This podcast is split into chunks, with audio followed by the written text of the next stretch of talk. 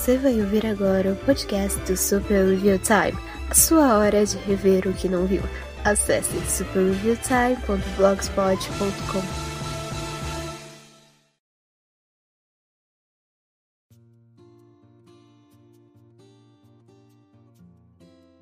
DuckTales, uh, ba, ba, ba, every day after making DuckTales, uh. Olá, você que está ouvindo esse podcast, você que está indo para o trabalho, que está dirigindo, que você que está lavando a louça, você que está desenhando alguma coisa, está costurando um remendo de roupa, você que está fazendo qualquer tipo de trabalho mecânico e que está ouvindo isso, obrigado pela sua audiência e boa sorte no que, no que quer que você esteja fazendo, porque eu sei como é difícil. Eu também faço muito isso.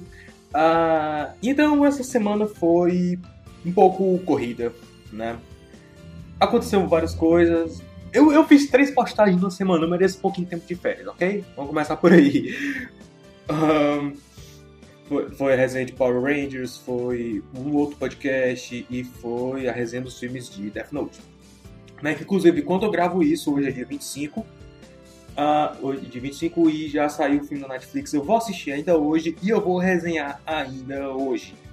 Eu não sei se vai sair hoje, não vai sair segunda-feira, mas vai sair, tá? E antes de mais nada também eu, quero pedir desculpas porque tá tendo uma zoada aqui atrás em casa, né? Que eu moro, eu moro do lado do, do igreja e eles estão fazendo reforma, deve ser o tal do Lutero lá. Então, vamos lá porque hoje nós temos dois, dois assuntos muito, muito interessantes. Né? O primeiro é uma teoria que já tem sido debatida na internet há algum tempo, né? Sobre o Mágico de Oz. E. Bom, eu não, eu não sabia que tinha essa teoria, né? Até que o, o Álvaro ele trouxe para mim. Eu conversei um pouco com o Shadow também, que é um amigo meu que também gosta do Mágico de Oz. E aí eu acabei. Desde o começo. Eu vou falar, eu vou falar. Primeiro bloco a gente vai ter essa teoria sobre o Mágico de Oz. E o segundo bloco vai ser mais uma notícia triste por causa do falecimento de Jerry Lewis. Então, ok, vamos lá, Mágico de Oz, Jerry Lewis, logo depois da vinheta.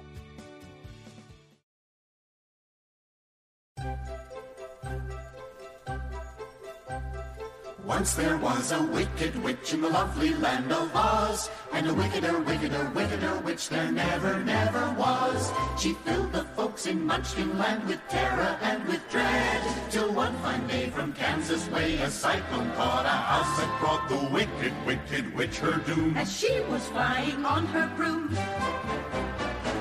For the house fell on her head, and the coroner pronounced her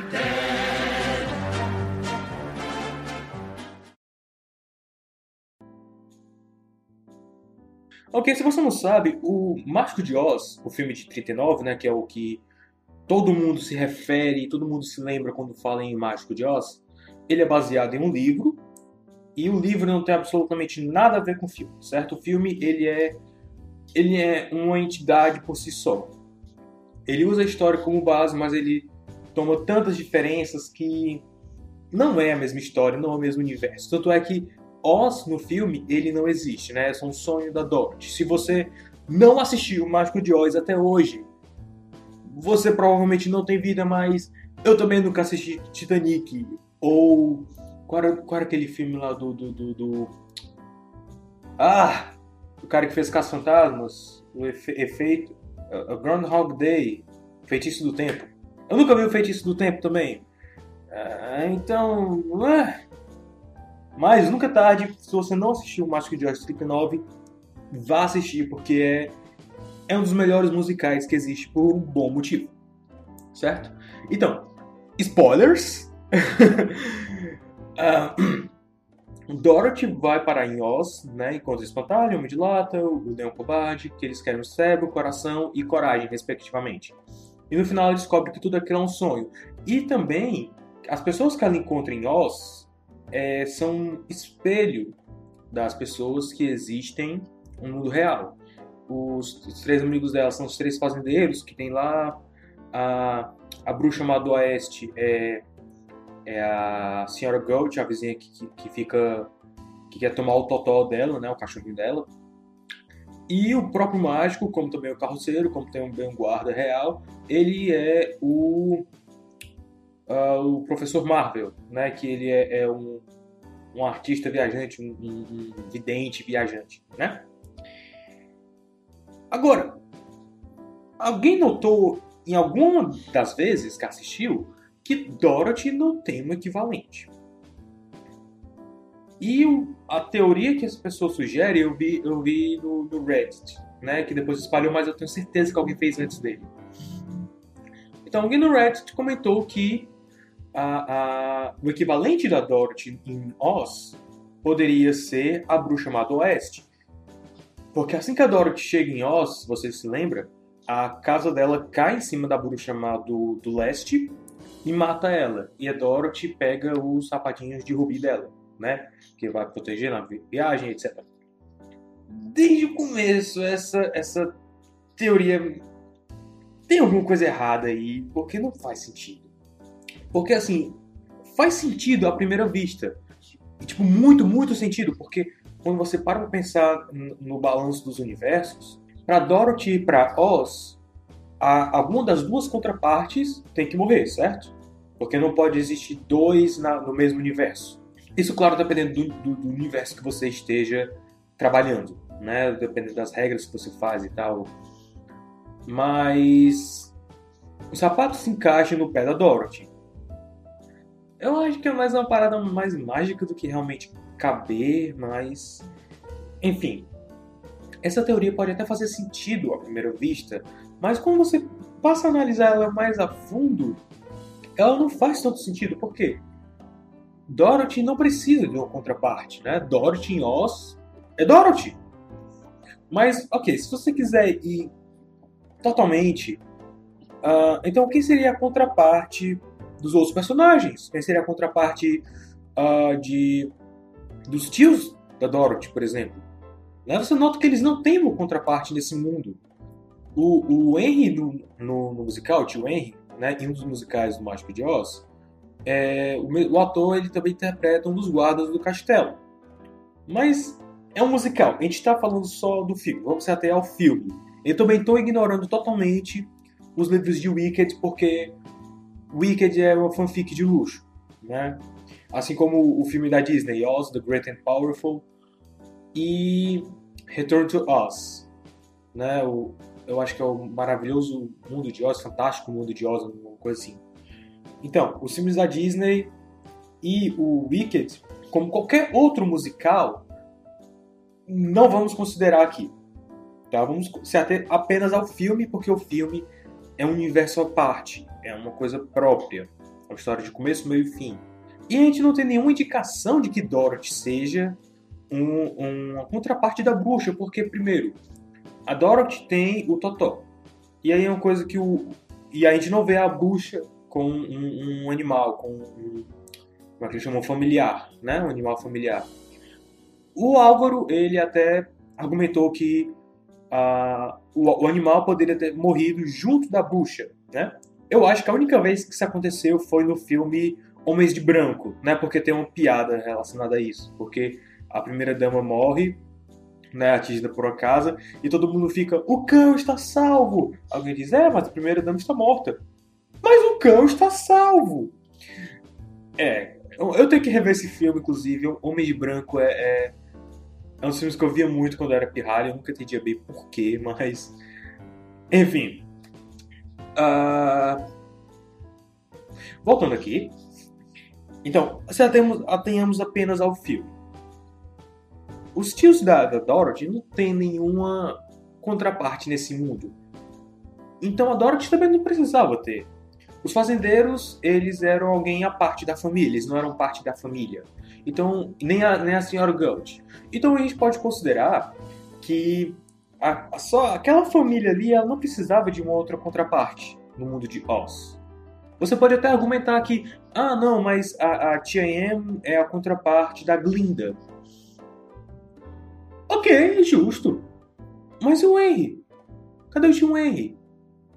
Se, se tivesse talvez o Bock, que é um personagem dos livros que é, é um Mantiquin rico e que abriga Dorothy por um dia, você poderia fazer o argumento que ele poderia ser a contraparte do tio Henry, ou talvez até mesmo a esposa dele, né? Porque, se eu não, se eu não me engano, os pais da Dorothy moram na, na Austrália, né? E ela mora no Kansas com os tios dela. Eu não lembro exatamente como é isso, porque faz tempo já que eu li os livros, eu não lembro se eles mencionam isso. Mas, mas seria uma possibilidade. Né? Como a gente não, não tem Bock, não tem. É uma versão mais resumida do livro, então a gente não tem essa cena, então a gente não tem como argumentar. E a Bruxa do Leste, segundo a Oswickel, ela aparece na cena do tornado. Quando a Dorothy está na casa dela, tá, o tornado aparece, aparece os caras pescando, né? Apare... Eles estavam pescando ou estavam remando? Ah, estavam remando. Acho que eles estavam remando. Aí aparece os animaizinhos, aparece até a vaca. E aí a última coisa que aparece é a senhora Guts na bicicleta e ela se transforma na bruxa. Né? E como a gente deduz, ela estava perto da casa, então ela obviamente é a bruxa má do leste. Se, é, mas, assim, é um filme de, dos anos 30, né? Começo dos anos 40. Então, eles meio que nunca deixaram isso claro eu acho, nem nas notas de produção a gente não.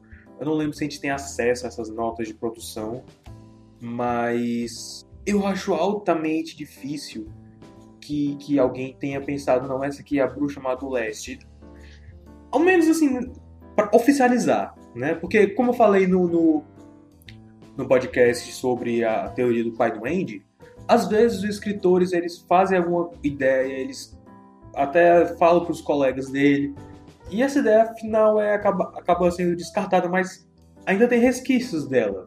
Então eu acho que sim.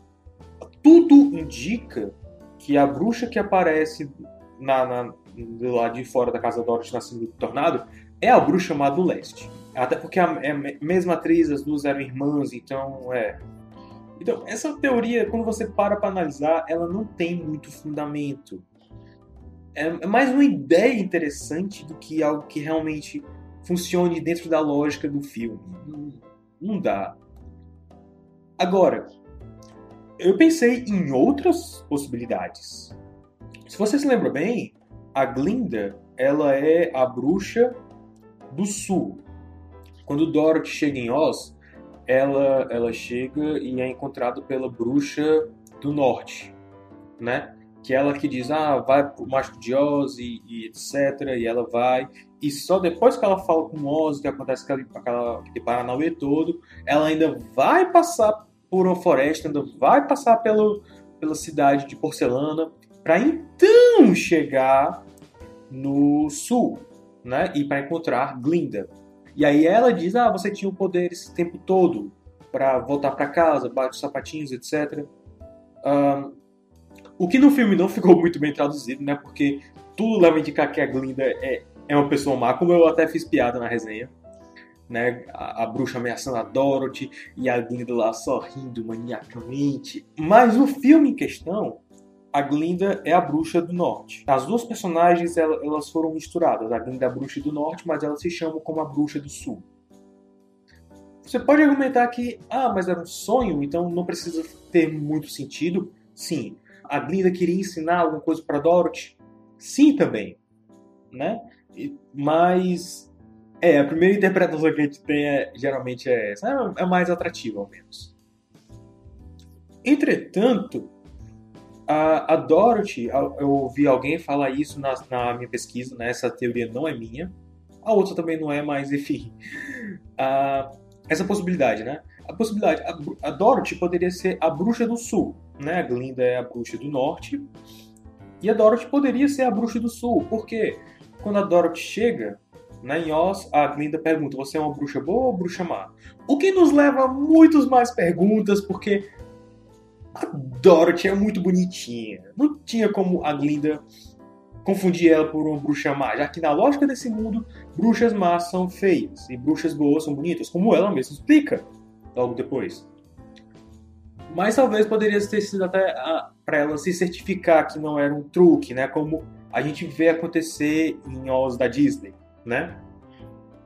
Opa, spoilers! Ah, que horrível. Então, Dorothy, nesse mundo, ela poderia ser uma bruxa. Até porque eles nunca explicam muito bem, mas é implicado de que só uma bruxa pode matar outra bruxa e só uma bruxa pode usar os sapatos de rubi, devido ao poder mágico delas. Talvez se uma pessoa normal usasse aqueles sapatos, ou ela se tornaria uma bruxa, um bruxo, um feiticeiro, não sei, ou ela explodiria, né? Ou ela, ou ela ganharia os poderes para ser uma bruxa, um feiticeiro, ou ela explodiria, eu não sei. E Dorothy calçou os sapatos. Então, é uma teoria muito mais viável, né? Alguém também notou que Kansas fica no sul dos Estados Unidos, né? Então, bateria nessa teoria. A outra possibilidade que eu pensei, e essa é, é a que eu acho mais interessante, é que Dorothy poderia ser Ozma. Você que não sabe, Ozma é a rainha verdadeira de Oz, certo? Eu não vou mais falar de Ozma porque é um spoiler tão grande que assim, não para os Estados Unidos porque eles já têm os livros há muito mais tempo, eles têm fácil acesso aos livros, a gente não. A gente não tem todos os livros traduzidos, nem é tão fácil de achar assim, né? Se você quer ler Oz, você tem que ir atrás, você tem que baixar. E não é ilegal porque está em domínio público. Se você tiver interesse, vai ler o livro, o segundo livro. Eu acho o segundo livro até melhor do que o primeiro, sem, sem zoeira. O primeiro ele é um pouco mais lento, o segundo ele é mais interessante assim, nesse ponto. Ele expande melhor a, o universo de Oz. Mas sim, a, a Dorothy poderia ser a Ozma. Isso é até implicado, não, não é implicado, mas é, a Ozma aparece em Return to Oz, né? Então, e ela ajuda a Dorothy a escapar lá do, do lugar e etc. É uma possibilidade que Dorothy seja Ozma, ao menos no universo do, do filme de 39. Eles planejaram uma sequência, mas acabou nunca acontecendo. Eu acho que eu acho que depois que, que a Judy Garland virou a Dorothy, né, ela, ela começou a trabalhar feito louca, até porque ela era muito jovem, ela tinha 16 anos. Então era, um, era uma idade muito boa e ela tinha uma voz muito boa. Então alguém viu e ela começou a, a trabalhar muito.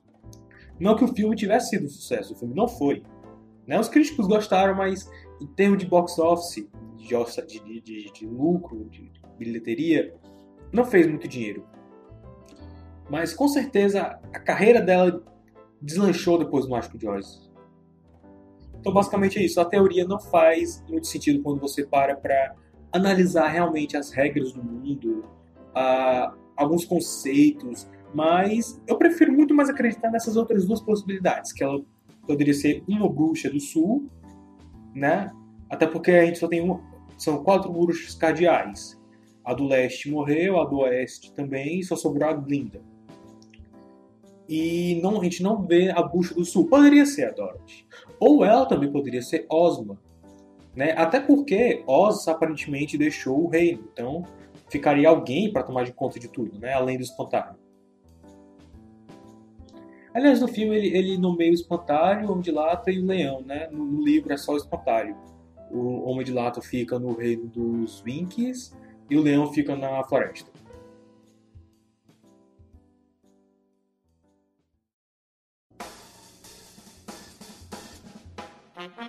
Você está ouvindo o podcast Super Review Time. Acesse superreviewtime.blogspot.com.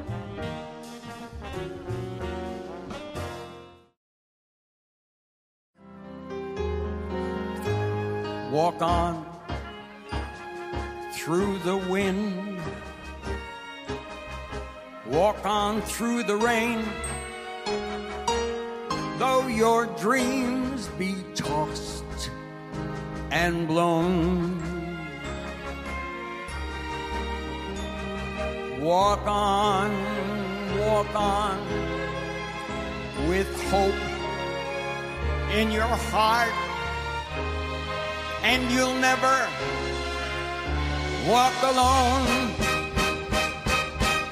You'll never walk alone.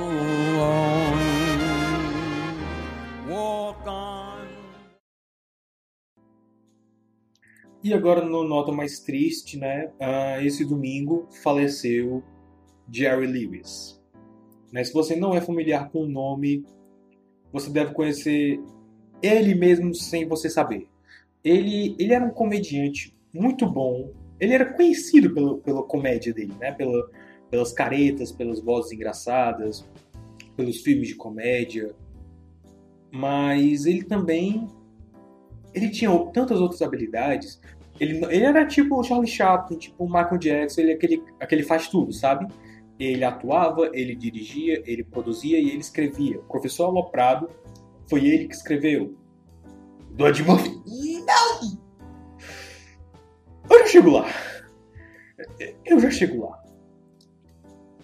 Ele, Jerry Lewis faleceu esse domingo com 91 anos, né? E assim, quando eu soube, né, eu passei o, dia fora, né, de casa, quando eu cheguei em casa de noite que eu vi, eu levei um choque. Mas, mas porque eu não estava esperando, né? Assim, quando o Tia Espírito morreu, também não era uma coisa que eu estava esperando, mas me atingiu muito mais do que Jerry Lewis, obviamente, né? Eu passei o final de semana todo sem, sem acessar a internet por causa disso. Mas o Jerry Lewis, eu não tive muito contato com os filmes dele, eu não vou mentir. Mas quando criança eu assisti o Professor Aloprado, eu assisti o Delinquente Delicado e assisti o Mensageiro. E era um negócio totalmente diferente para mim e, eu amei, assim. Eu, eu, gosto de filme antigo, né? É, eu fui muito bem influenciado por, pelo meu pai também. Eu tinha DVD de Bonanza, Perdidos no Espaço, MacGyver e também desses filmes do Jerry Lewis. E assim, mesmo quando criança, eu percebi que a versão do Jerry Lewis é muito melhor do que a do Ed Murphy. Tipo, é tão boa que Jerry Lewis se recusou a participar do remake. Ele ia ter um cameo, ele tem uma aparição rápida ali, mas ele se recusou porque viu o roteiro, viu como era ruim. Top 10 de, de atores que recusaram o papel porque viram o roteiro viram que aquela coisa que eles amaram era ruim o Ed Lewis, o Tim Curry. Tim Curry ele ia participar do filme do Scooby-Doo, porque ele era muito fã do Scooby-Doo, né? Ele é muito fã do Scooby-Doo, mas quando ele viu que o Scooby-Doo ia ser o vilão, ele cai fora. Ai. Enfim. E assim, eu, eu, eu peguei essa semana para ver alguns filmes do Jerry Lewis, né? Eu, eu assisti O Mensageiro, assisti O Professor Loprado, também a, o remake. E também assisti um que eu não tinha visto antes, o Cinderela Sem Sapato, né? Cinderfella. E eu tenho que admitir, eu não achei tão bom quanto eu achei quando eu era pequeno, mas uh, algumas coisas são fantásticas, assim. Porque, assim, o Mensageiro, ele tenta fazer uma coisa diferente, né? Não é um filme com uma narrativa concreta, com começo, meio e fim. É só uma sequência de, de, de coisas tolas, de, de, piadas idiotas e piadas é, é, é, é, circenses, né? Aquela coisa bem prática mesmo, de cair. De coisa assim. E assim, é uma boa ideia e funciona. Mas é um pouco lento demais as piadas, o timing. Uh, e assim, o filme tem uma hora de duração, então depois de um tempo se torna meio cansativo, né? Mas, mas ainda assim funciona de, de, uma forma interessante, tem segmentos bons. Eu não acho que é um dos melhores dele, não. Eu, eu, até porque eu não vi todos os filmes dele, né? Então. Mas assim, uh, Delinquente Delicado, eu não assisti, mas tentar lembrar aqui de memória. É interessante porque mostra um lado mais dramático de Jerry Lewis ele consegue atuar. Jerry Lewis não era só um bom comediante, ele era um bom ator. Ele sabia fazer drama, ele sabia cantar. Tem uma... Nos momentos que ele canta em Professor Aloprado, em Delinquente Delicado, Cinderfella, é aquela coisa meio que ele legitimamente tem uma voz boa para cantar, mas também ele está interpretando o personagem cantando. Então ele consegue colocar um pouco daquele personagem na música. Delinquente Delicado é interessante porque, tipo, é, tem o, a, a, o By Myself, a música, que ele começa a cantar, né? Só que, tipo, é só no pensamento dele. É uma música bem melancólica, assim, bem triste até. Triste mesmo, sabe? Quando você para pra analisar é uma música bem triste, bem solitária. Aí, tipo, quando começa a música, ele, canta só no pensamento dele, né, do personagem, e ele canta legitimamente bem, mas quando ele abre a boca, aí já vem um pouco aquele, aquela parte mais desastrada do personagem, aquela voz um pouco mais enganguestrada, mas tu vê que ele consegue fazer alguma coisa ali, ele consegue atuar, ele consegue cantar de uma forma que seja desengonçada como personagem, mas que não seja ridiculamente irritante. Entende? É, é, é fantástico, assim. E ele, você não pode não saber disso, mas ele criou o Video Assist.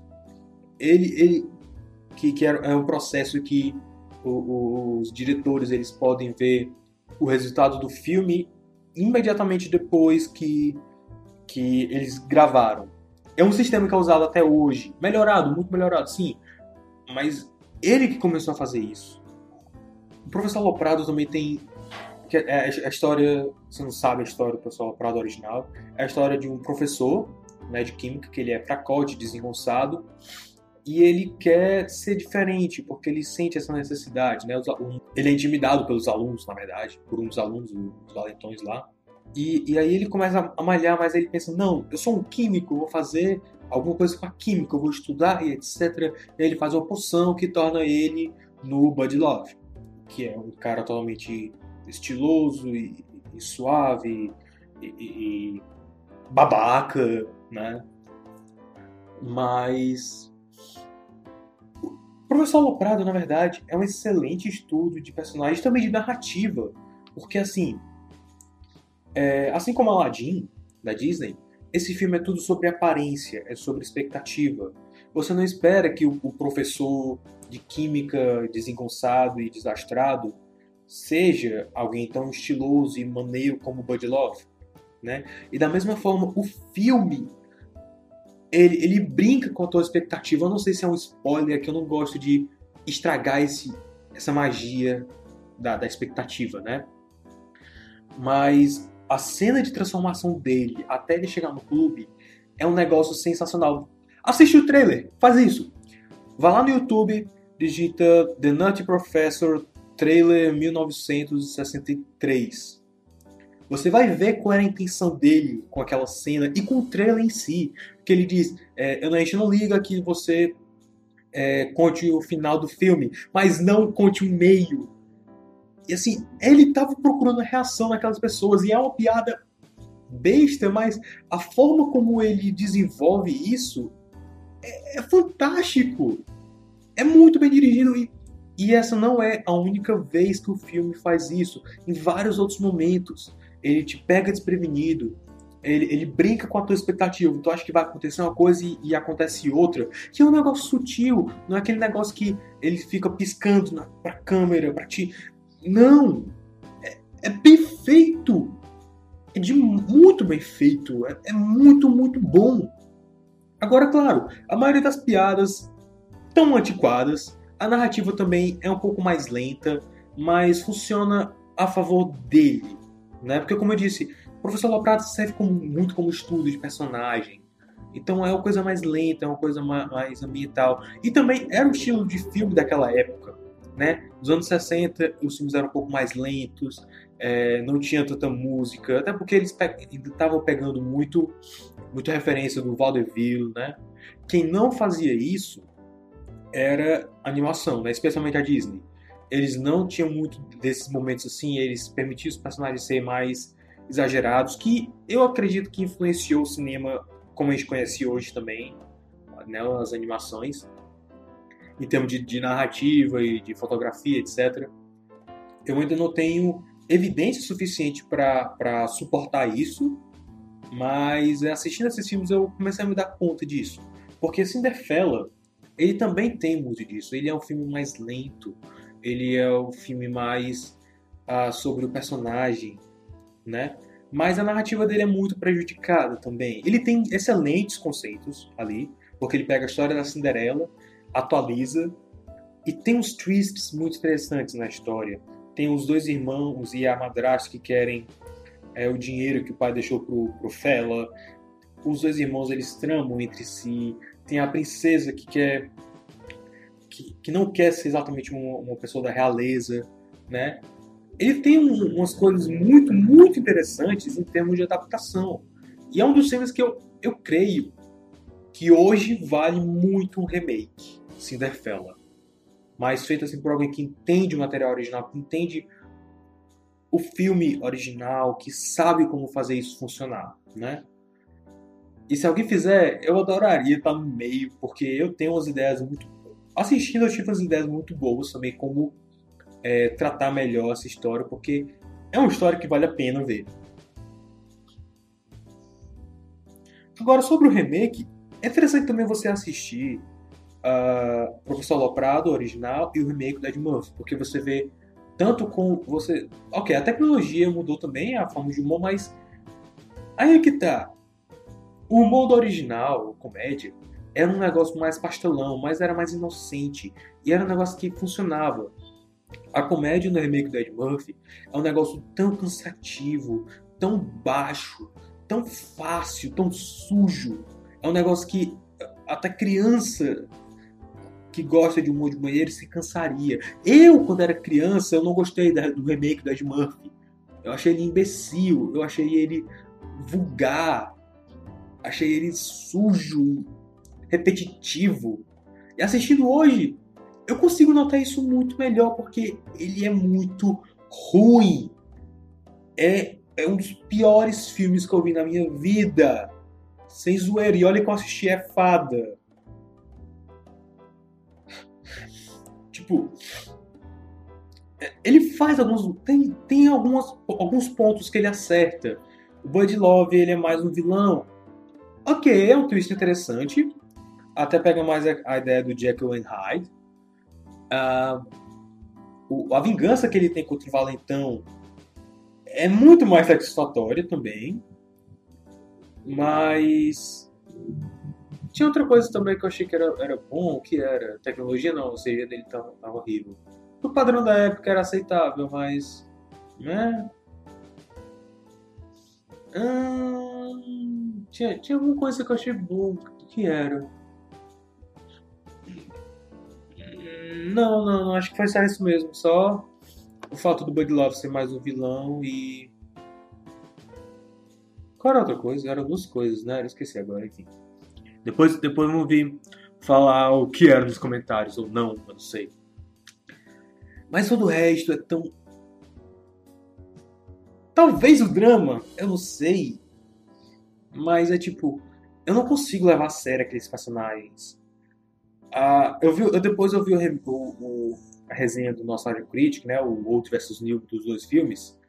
E até hoje eu não aceito que ele deu o prêmio de melhor filme pro novo. É um, é um filme assim, feito tão mecanicamente. É tão. A própria comédia dele de banheiro é um negócio cansativo. Eu já não gosto de comédia de banheiro, né? Mas eu entendo que ela pode ter uma graça e entendo que ela tem o seu lugar. Mas esse filme ele faz de uma forma tão cretina que chega a ser irritante. Eu não consigo apreciar a tecnologia da cena de jantar da família, né? Porque são todos feitos pelo Ed Murphy, menos o Pivete, porque ele é tão irritante. Aquela família é tão irritante. O que eles falam é tão grotesco, é tão. Sabe, forçado mesmo. Eu só senti vontade de dar um soco em cada um deles. Eu não tô zoando. E olha que, pra um personagem me irritar, ele tem que se esforçar muito. Porque eu sou muito paciente. Eu senti vontade de dar um soco neles, cara. É. O professor Loprado original, ele, ele era mais contido. Ele sabia o que estava fazendo. Ele sabia como pegar uma história clássica, conhecida, e modificar o suficiente. Como ele fez com Cinderella também. Cinderella tem ótimos conceitos ali para uma adaptação de Cinderela. Que eu até fico surpreso porque mais gente não fez isso antes, né? Eu não lembro. Não, para sempre Cinderela não, não tem.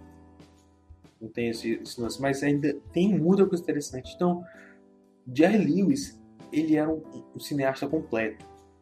Aí, aí vem aquele bando de, de, de, aqueles fariseus, aqueles publicanos da Folha. Aí, qual, qual é a manchete?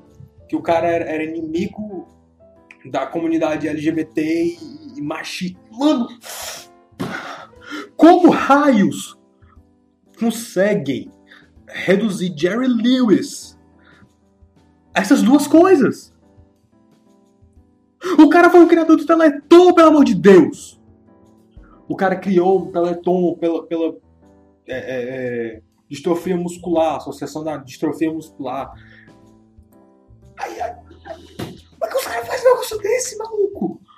E não, e tipo, o pior é que assim, mesmo que o cara fosse inimigo, que, que, que fizesse piada racista, machista, sei lá, o que eles querem o tempo todo, o dia da morte do cara não é um dia bom pra falar disso. Que saco! Eu fiquei, eu fiquei indignado, de verdade.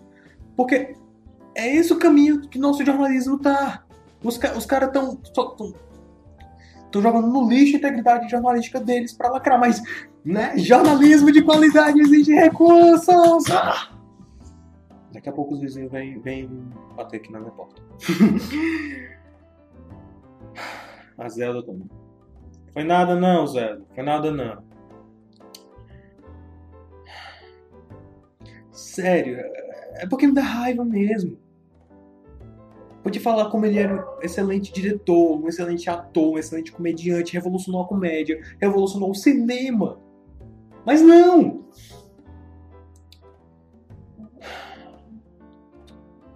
Mas né? É, é para isso que a gente tá caminhando. Né? Pra esse tipo de gente que tá pagando salário quando a gente acessa o site deles, é. Ah.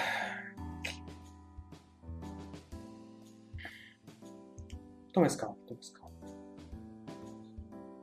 Enfim. Mas.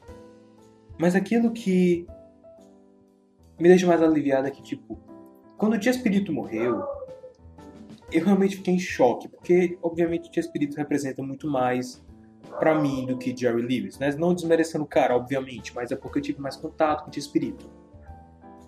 Mas. Eu vi os vídeos dele, né? No dia que ele morreu, eu comecei a ver, comecei. E aí eu percebi que, assim. O cara já tava velho, ele já tava cansado. Era melhor do que ele continuasse ah, vivendo daquele jeito, porque o que ele fez não vai ser esquecido, né? E assim, a gente, a gente é humano, uma hora a gente vai precisar descansar, uma hora a gente não vai mais aguentar, né? Nossos ossos vão ficar cansados, a nossa mente já não vai ser mais como antigamente, mas, mas, olha as coisas que ele fez, mesmo, mesmo que a comédia dele esteja um pouco antiquada, ela ainda é funcional, ainda é engraçado, né? Ele tinha um, um, um valor. Cara, Cinderfella. Cinderfella não é necessariamente um bom filme, né? Um filme bem fraco. Mas você notava a humanidade dos personagens. Especialmente no, no Fella, porque você imaginava que ele seria um personagem muito inocente. E ele, de certa forma, era, mas ele também era um personagem muito interessante, ele era um personagem complexo. Ele não era bobo, ele sabia o que estava acontecendo. E ele até, de certa forma, chega a meio que fazer uma vingança de leve com o, o, a madrasta e o irmão deles. Então, ele sabia o que estava fazendo. Ele fazia porque ele sabia que funcionava.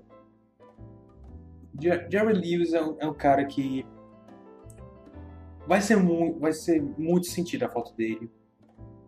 Eu não sei como traduzir, mas em inglês seria He'll be. Né? A gente vai sentir falta dele, com certeza vai.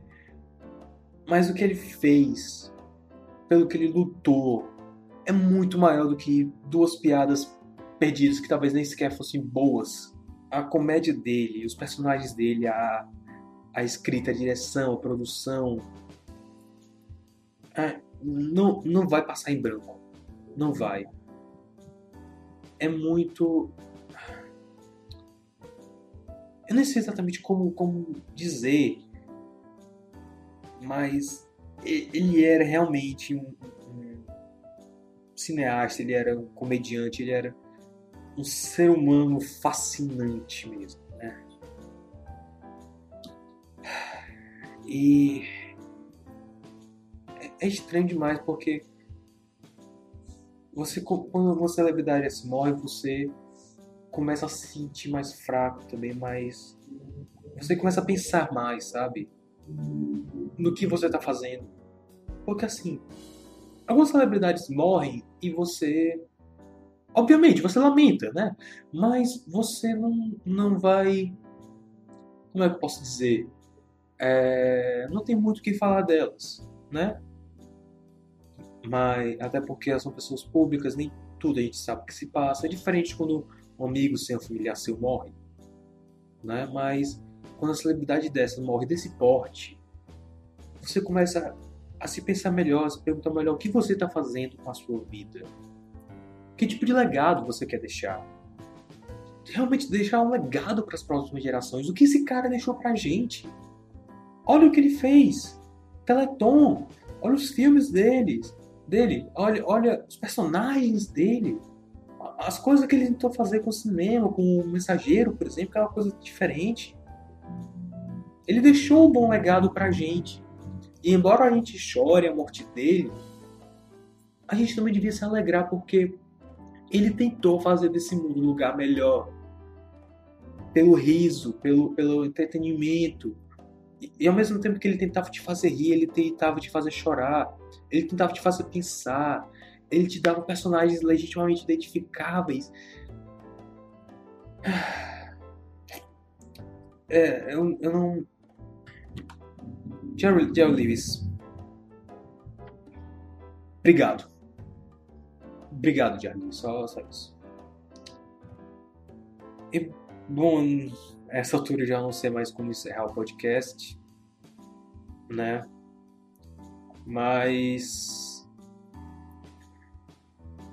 assistindo o remake do Professor Aloprado, eu, eu meu Deus, meu Deus, que filme ruim. Mas eu não vou resenhar a sequência. Eu sei que tem a sequência, mas eu não vou resenhar de jeito nenhum. Se você quiser que eu resenhe, você vá no Coffee de 3 dólares, sei lá. Então é isso. É, eu espero que tenham gostado e se cuidem.